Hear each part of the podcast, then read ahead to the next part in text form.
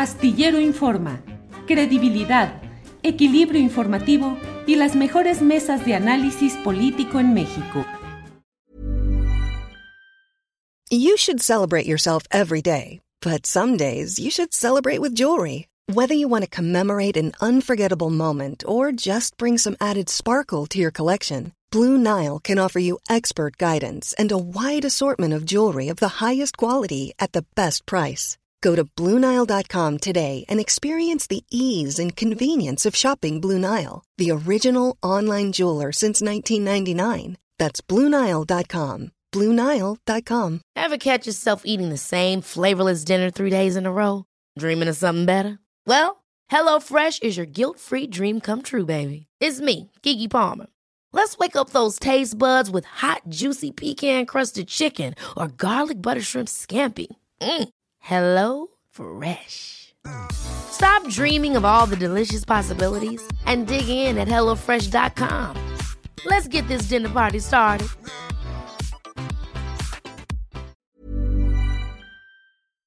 Astillero Informa, credibilidad, equilibrio informativo y las mejores mesas de análisis político en México.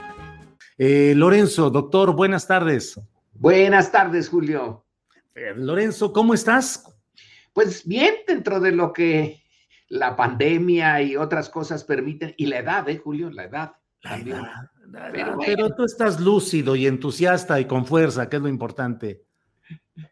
Eh, Lorenzo, eh, pues um, creo que una parte de lo que estamos, una parte solamente de las muchas cosas que estamos viviendo en estas horas eh, mexicanas eh, con complicaciones, con problemas y con soluciones, pero está en el sur del país. A muchos nos cuesta eh, trabajo y a algunos nos molesta y nos produce eh, pues enojo y repugnancia el ver a los cuerpos armados del gobierno mexicano, la Guardia Nacional, eh, el Instituto Nacional de Migración, cometiendo actos de violencia directa contra migrantes provenientes de Centroamérica en la frontera sur.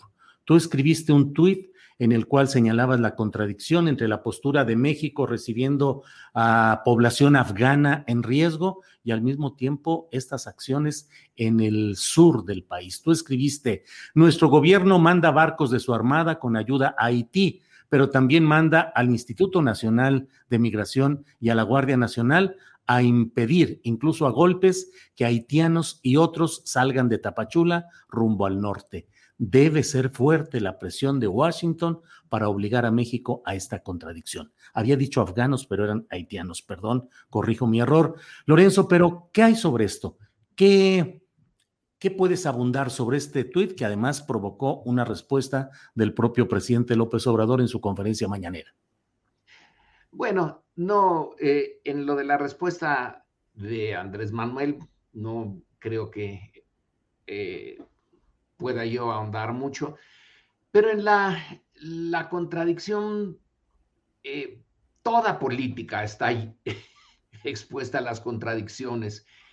No creo que haya una eh, zona de la política aquí o en cualquier otro país, ahora o en otras épocas, en que no haya contradicciones. Es, diría yo, parte de la esencia administrar estas contradicciones y es que las fotografías, la fotografía es poderosísima a veces de el eh, contingente de migrantes que quieren ir a Estados Unidos, como tantos mexicanos también fueron y van y son detenidos en la frontera sur. Entiendo que sean eh, detenidos, pero no de esa forma. Es la forma. Eh, Luego podemos ahondar en el contenido, pero en la forma hay también parte del contenido. México se precia de ser un eh, país que pues trata de entender y recibir eh, migrantes de países que están en peores condiciones que la nuestra y la forma de recibirlos tiene mucho del contenido, en particular Haití. Eh, Julio, a mí Haití me lo tomo muy personal. Haití fue el primer país de nuestra zona que se independizó y la independencia de Haití creo que no la hemos valuado mucho. Incluso tuvo influencia en México en su momento, cuando empezaba, bueno, cuando ya había estallado y seguía el eh, proceso de independencia de las naciones que ahora son eh, la América Latina, que debía de ser la América hispana. Eso de latina lo inventaron los franceses también para eh, usarnos. Pero en fin, el punto es que un país de esclavos, en donde no había un sentido de unidad porque venían de diferentes partes de África y tenían diferentes lenguas, eh, pero eso sí, los eh, aunaba la brutal explotación francesa en las plantaciones de azúcar. Esa azúcar eh, hizo grandes fortunas, que tuvieran grandes fortunas familias francesas que se pueden todavía ver en mansiones en, eh, Francia. Esa eh, industria es la que llevó a que en Cuba la, eh, la esclavitud durara todavía tanto tiempo. En fin, Haití, dentro de todas sus imposibilidades y contradicciones, se revela y eh, logra su independencia, Napoleón manda un ejército, porque era muy importante, era muy rica, eh, era cosa de dinero. Manda eh, un ejército y los haitianos lo derrotan. no tenían a Wellington ni había llegado todavía a Waterloo, pero es su Waterloo en el Caribe de los franceses. Entonces nosotros debemos de ver Haití con todos sus problemas y su miseria como un enorme esfuerzo de un país esclavo que intenta eh, y logra la independencia, pero no cuaja como una nación exitosa. Y entonces ahora está mandando, bueno, no ahora, desde hace mucho tiempo, a una migración a los Estados Unidos. Ahí los encuentra uno como choferes de taxi y en muchas otras actividades, pues como algunos de los eh, poblanos que se van a Nueva York, ahí están los haitianos. Es una tragedia, es una historia de la miseria de la política internacional en el mundo, etcétera. Nosotros tenemos que ser más, eh, nos no nos queda ser duros con ellos. Ahora, están en, eh, en Chiapas, están en Tapachula, están concentrados ahí, no porque quieran estar en Tapachula, sino porque no pueden salir. Ya eh, parte de la sociedad de esa eh, zona de Chiapas tiene muchos recelos. Es, es comprensible. ¿Es comprensible la política que está aplicando el gobierno federal actualmente ahí? No, es comprensible que la sociedad eh, de, mm. Tapachula y de Chiapas tenga, eh, diga, bueno, ¿qué es esto? Eh, no es lo nuestro. Es difícil la, la política mexicana en este aspecto. Por un lado, nosotros requerimos, necesitamos, exigimos desde hace tiempo el respeto a los mexicanos que se lanzan a la aventura de irse sin papeles a los Estados Unidos.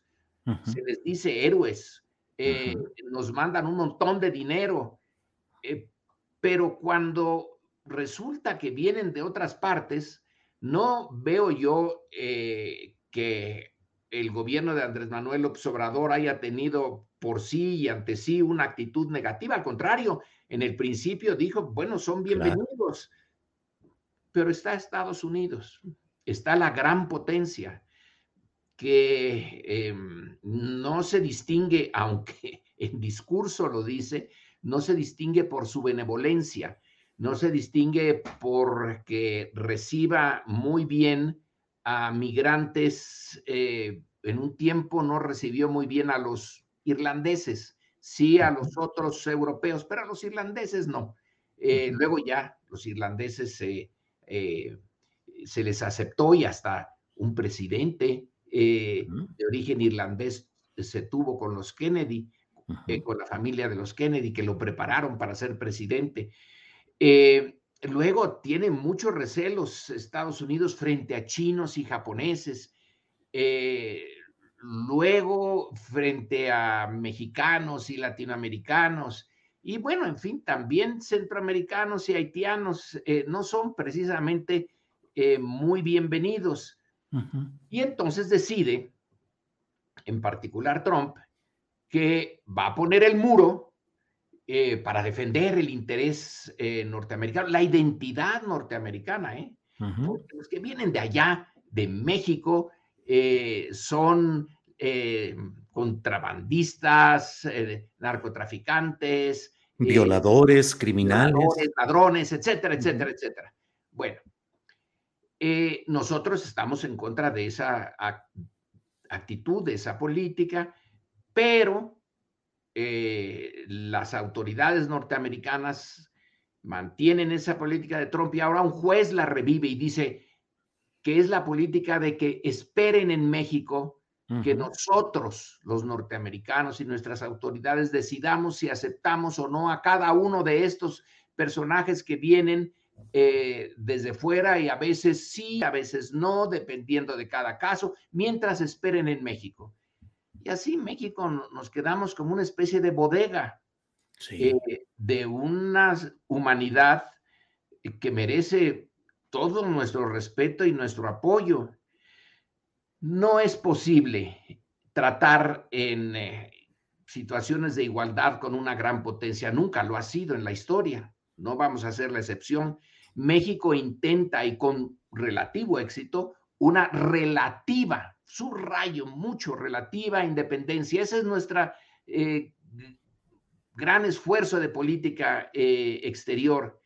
Eh, la OEA y Estados Unidos dicen rompan relaciones con Cuba en los años 60 si México no rompe, pero mantiene en la práctica el bloqueo a Cuba. Y ahí la vamos llevando. Hay que eh, negociar todo el tiempo la complejidad de la relación con Estados Unidos. Ahora, a Estados Unidos, ¿por qué le conviene una cierta independencia de México? Porque eso le da legitimidad al, eh, eh, sistema político, ya sea al priista del pasado, ya sea al panista y ahora al López Obradorista le conviene a Estados Unidos que México no pierda eh, su autoridad, legitimidad, aunque sean unos antidemócratas y unos eh, corruptos como el eh, PRI, y en cierto sentido el PAN también ya entró a esa dimensión, porque requiere de la estabilidad mexicana. Sí. Entonces, en la política migratoria, Estados Unidos tiene que reconocer que hay límites, que los problemas que está generando o en la frontera norte, en las ciudades donde se acumulan los eh, migrantes o en las ciudades de la frontera sur, donde también está pasando ya lo mismo, que no es conveniente, eh, ni dejemos el punto humanista y de eh, solidaridad con esa parte pobre y muy eh, maltratada de la humanidad, es simplemente egoísmo. No, a México no le hagan mucho eh, ruido, porque su estabilidad es parte de nuestro interés nacional. Y aquí anda un conflicto. Eh, la migración y una visión más amplia del interés nacional norteamericano en la frontera sur. Sí. Esta contradicción, Julio, pues qué, eh, ¿cómo se va a resolver? Ahora, Lorenzo, hay López Obrador, el presidente de la República, el presidente López Obrador, ¿tuvo algún margen mínimo de hacer algo distinto o esta decisión es implacable, fatal en el sentido de algo que no se puede revertir? ¿Tuvo alguna opción López Obrador? ¿Tiene todavía alguna opción? Mira, eh, no no tengo elementos para meterme eh, a esas eh, profundidades. Lo que sí tiene como opción es no maltratarlos. No creo que esté en el eh, ADN de Andrés Manuel el, el maltrato a los migrantes. es que también las burocracias son, son heredadas en buena medida. El Instituto de Migración es una herencia y no procesa con la rapidez, con la desesperación que los migrantes tienen por salir de ese, eh, de ese rincón mexicano.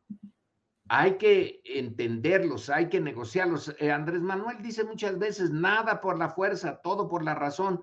Bueno, hay momentos en que la fuerza sí se necesita, pero quizá no en este caso de una manera tan, eh, tan, pues, eh, gráfica como se ve en las fotografías. Eso es lo que yo eh, quería señalar con ese tweet, que además debo de decirte, yo jamás pensé que lo viera Andrés Manuel, yo creí que tenía muchas otras cosas en mente como para andar viendo tweets. Eh, el tweet lo hago en, cierto sentido para mí mismo, es decir, eh,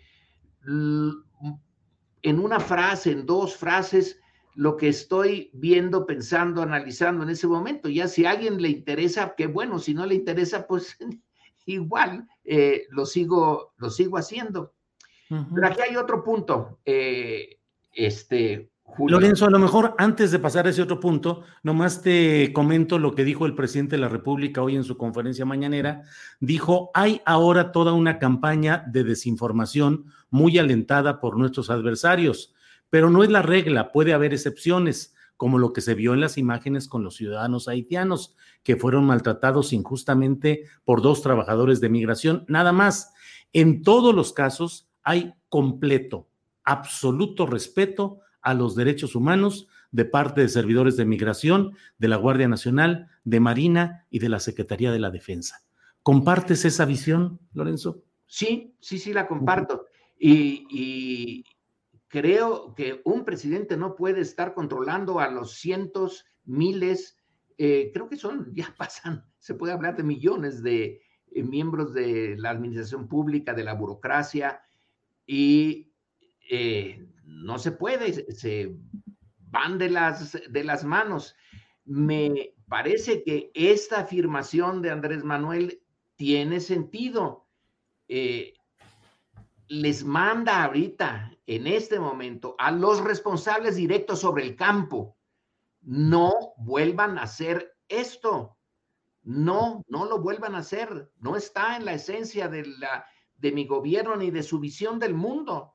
Pero a nosotros desde fuera sí nos compete decir, eh, no, no es un ataque a Andrés eh, Manuel, ni a su gobierno, ni a su política, pero a ciertos aspectos.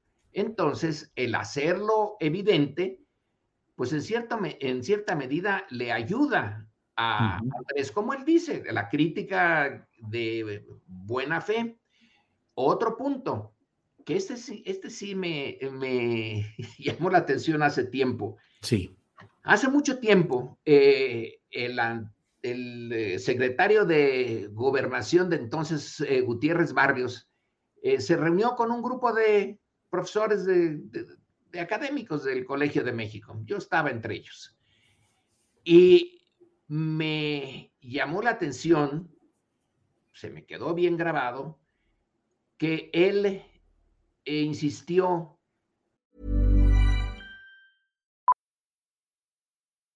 Millions of people have lost weight with personalized plans from Noom, like Evan, who can't stand salads and still lost 50 pounds. Salads, generally, for most people, are the easy button, right? For me, that wasn't an option. I never really was a salad guy. That's just not who I am. But Noom worked for me.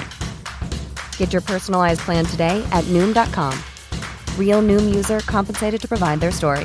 In four weeks, the typical Noom user can expect to lose one to two pounds per week. Individual results may vary.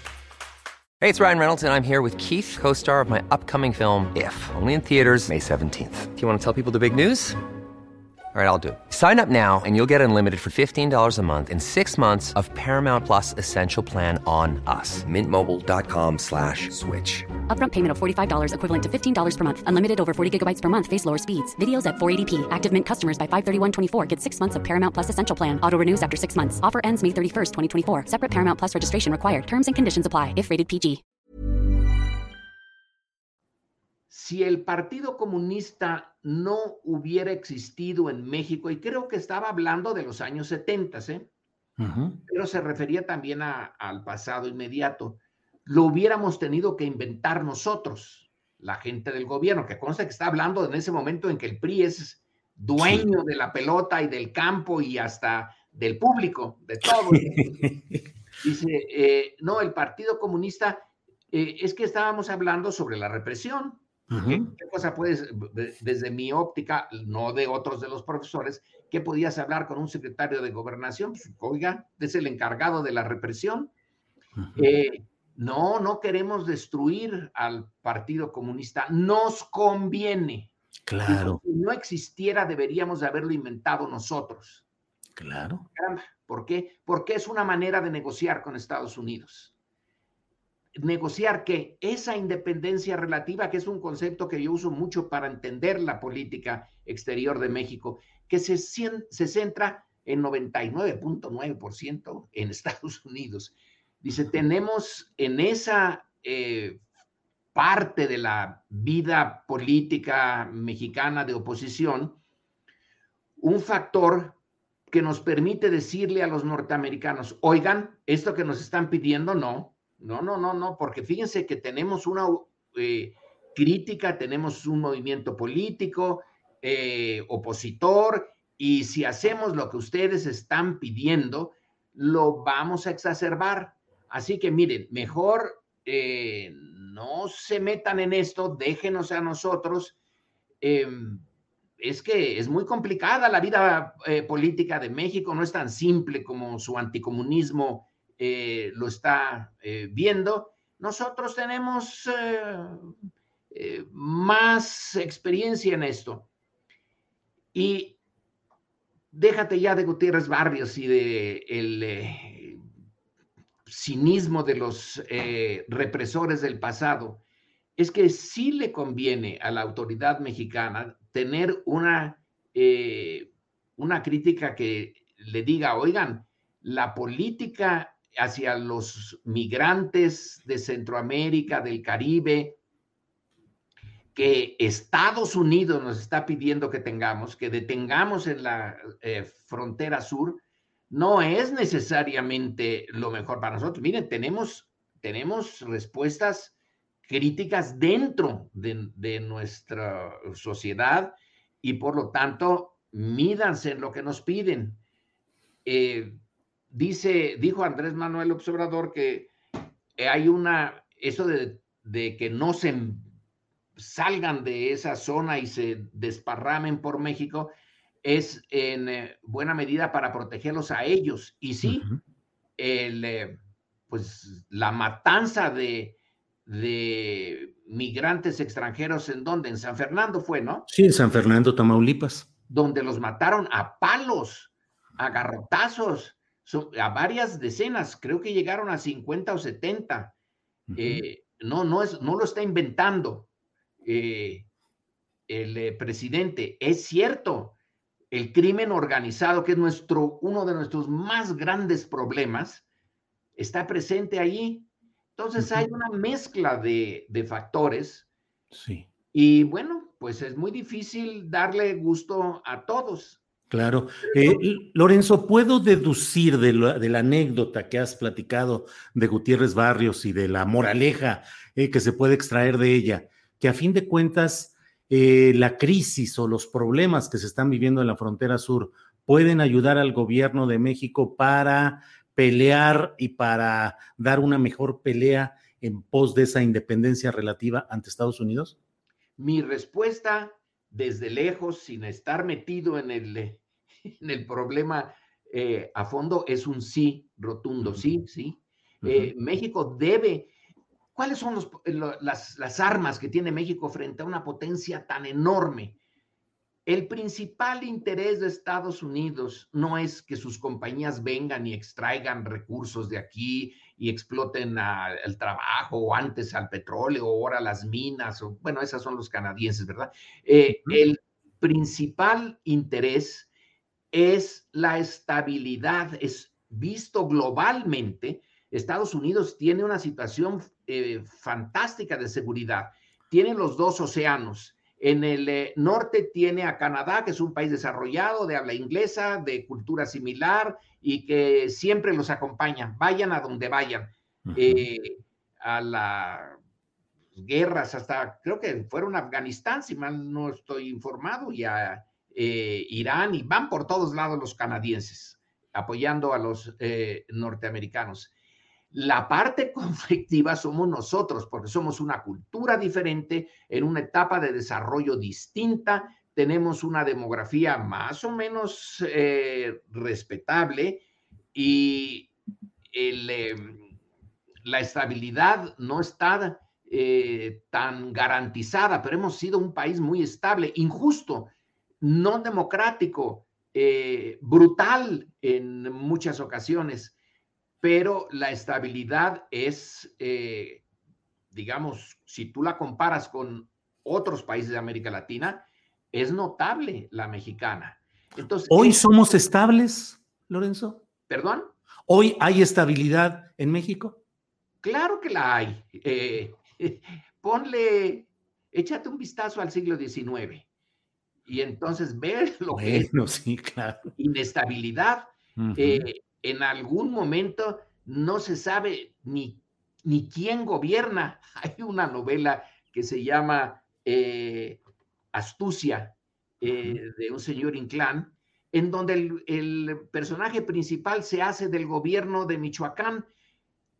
Es un personaje bueno, se llama Lorenzo Cabello, no es porque sea mi tocayo, pero es, un, es un contrabandista de tabaco de la clase media y durante un tiempo gobierna muy bien Michoacán porque no se han dado cuenta en la Ciudad de México de que él gobierna ahí, de que no sabían quién era el gobernador. Es así que es inestabilidad.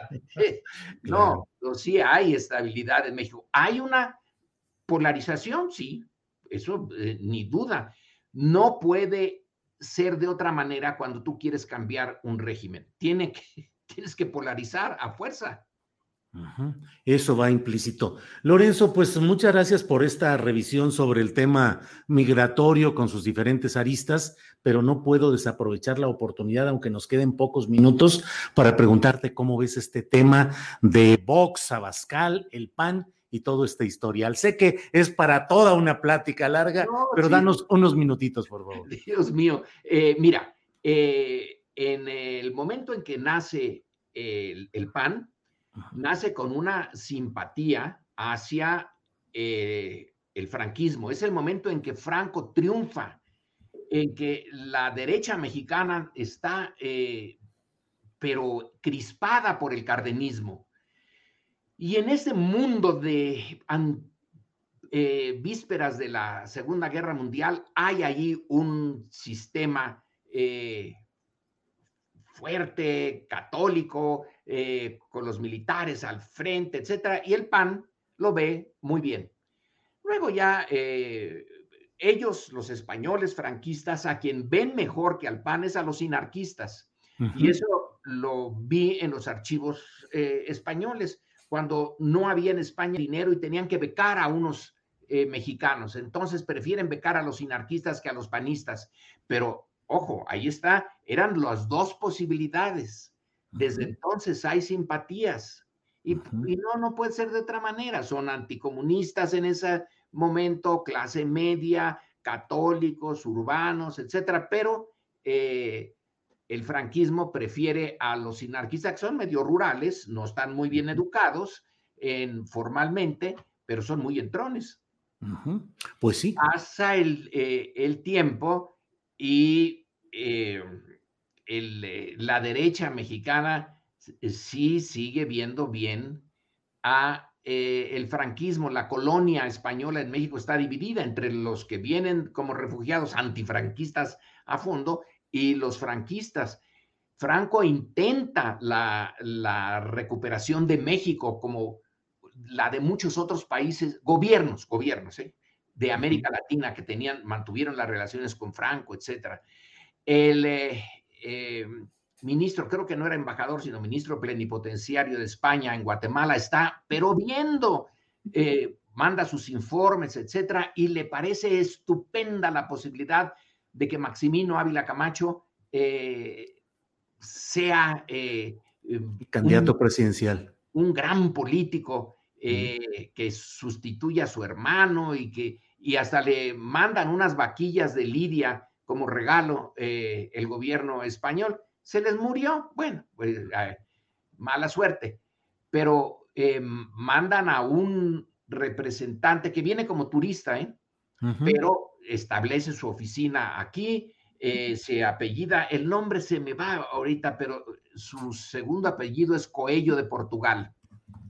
Eh, y luego, luego establecer relaciones con Alemán, con los gobernadores, y bueno, se tiene una buena relación sin estridencia, sin escándalo, por un lado con la, los representantes de la República, aquí está su embajada, pero ya no hay República, y por otro lado con Franco, que no tiene embajada, pero sí tiene España.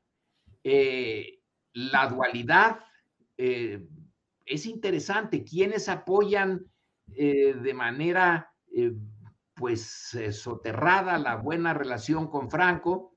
Pues, entre otros, la derecha y desde luego que Alemán le tiene simpatías y hace negocios, entre otras en la aviación, ¿eh? Ahorita que estamos hablando de la aviación, la Liga de México, España y de una compañía eh, marítima también y muy buena eh, relación. El envío de curas disfrazados de profesores y que la Secretaría de Gobernación lo sabe perfectamente y los acepta, etcétera. Toda esa relación se puede hacer un, un buen libro. Yo tengo bastante este, material para la primera etapa.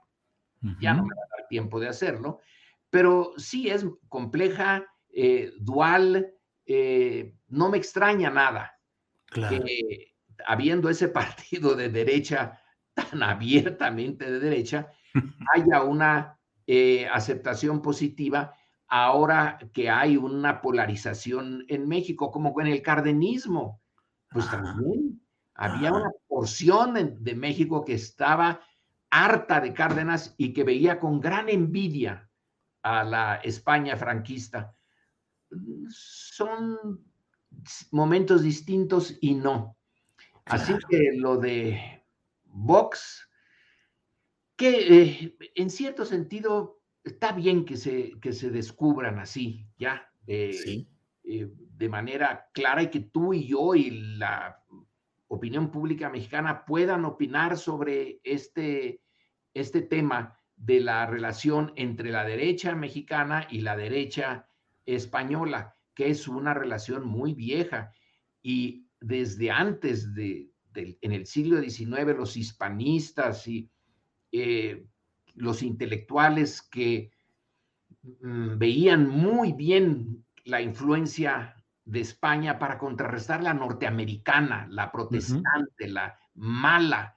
Entonces la influencia de, la visión del mundo de España, de, el español, como una defensa frente a Estados Unidos. Ahora la ven, supongo yo, como una defensa frente a Andrés Manuel López Obrador. Sí, sí, sí.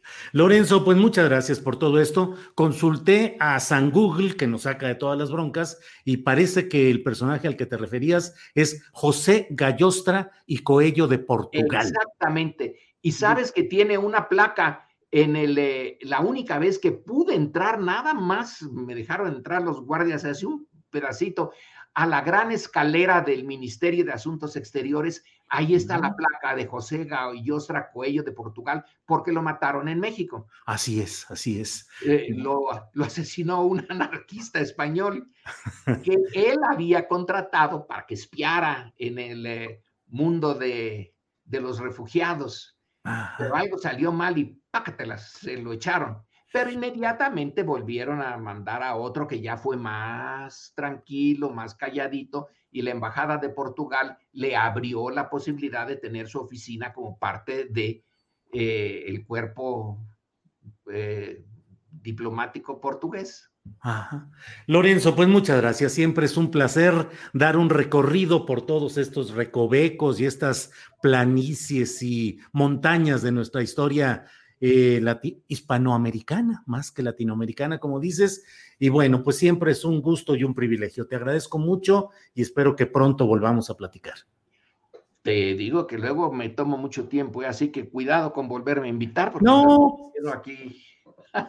Pues es que solo así podemos entrar al fondo real de los asuntos, si no nomás pasamos por encimita y lo que buscamos en este tipo de programas es que vayamos más a fondo de todo esto. No, al contrario. Gracias Lorenzo y pronto espero que volvamos a platicar.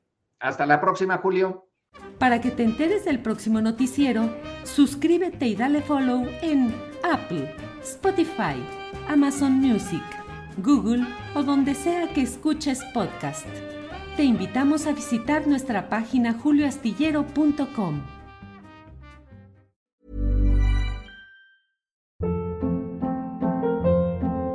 Hold up. What was that? Boring. No flavor. That was as bad as those leftovers you ate all week. Kiki Palmer here, and it's time to say hello to something fresh and guilt-free. Hello Fresh. Jazz up dinner with pecan-crusted chicken or garlic butter shrimp scampi. Now that's music to my mouth. Hello Fresh. Let's get this dinner party started. Discover all the delicious possibilities at HelloFresh.com.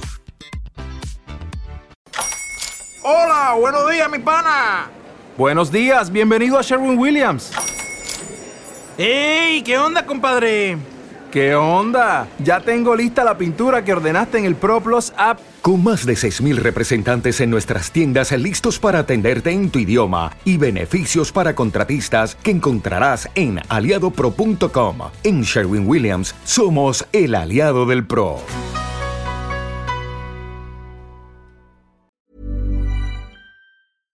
Para que te enteres del próximo noticiero, suscríbete y dale follow en Apple Spotify, Amazon Music, Google o donde sea que escuches podcast. Te invitamos a visitar nuestra página julioastillero.com.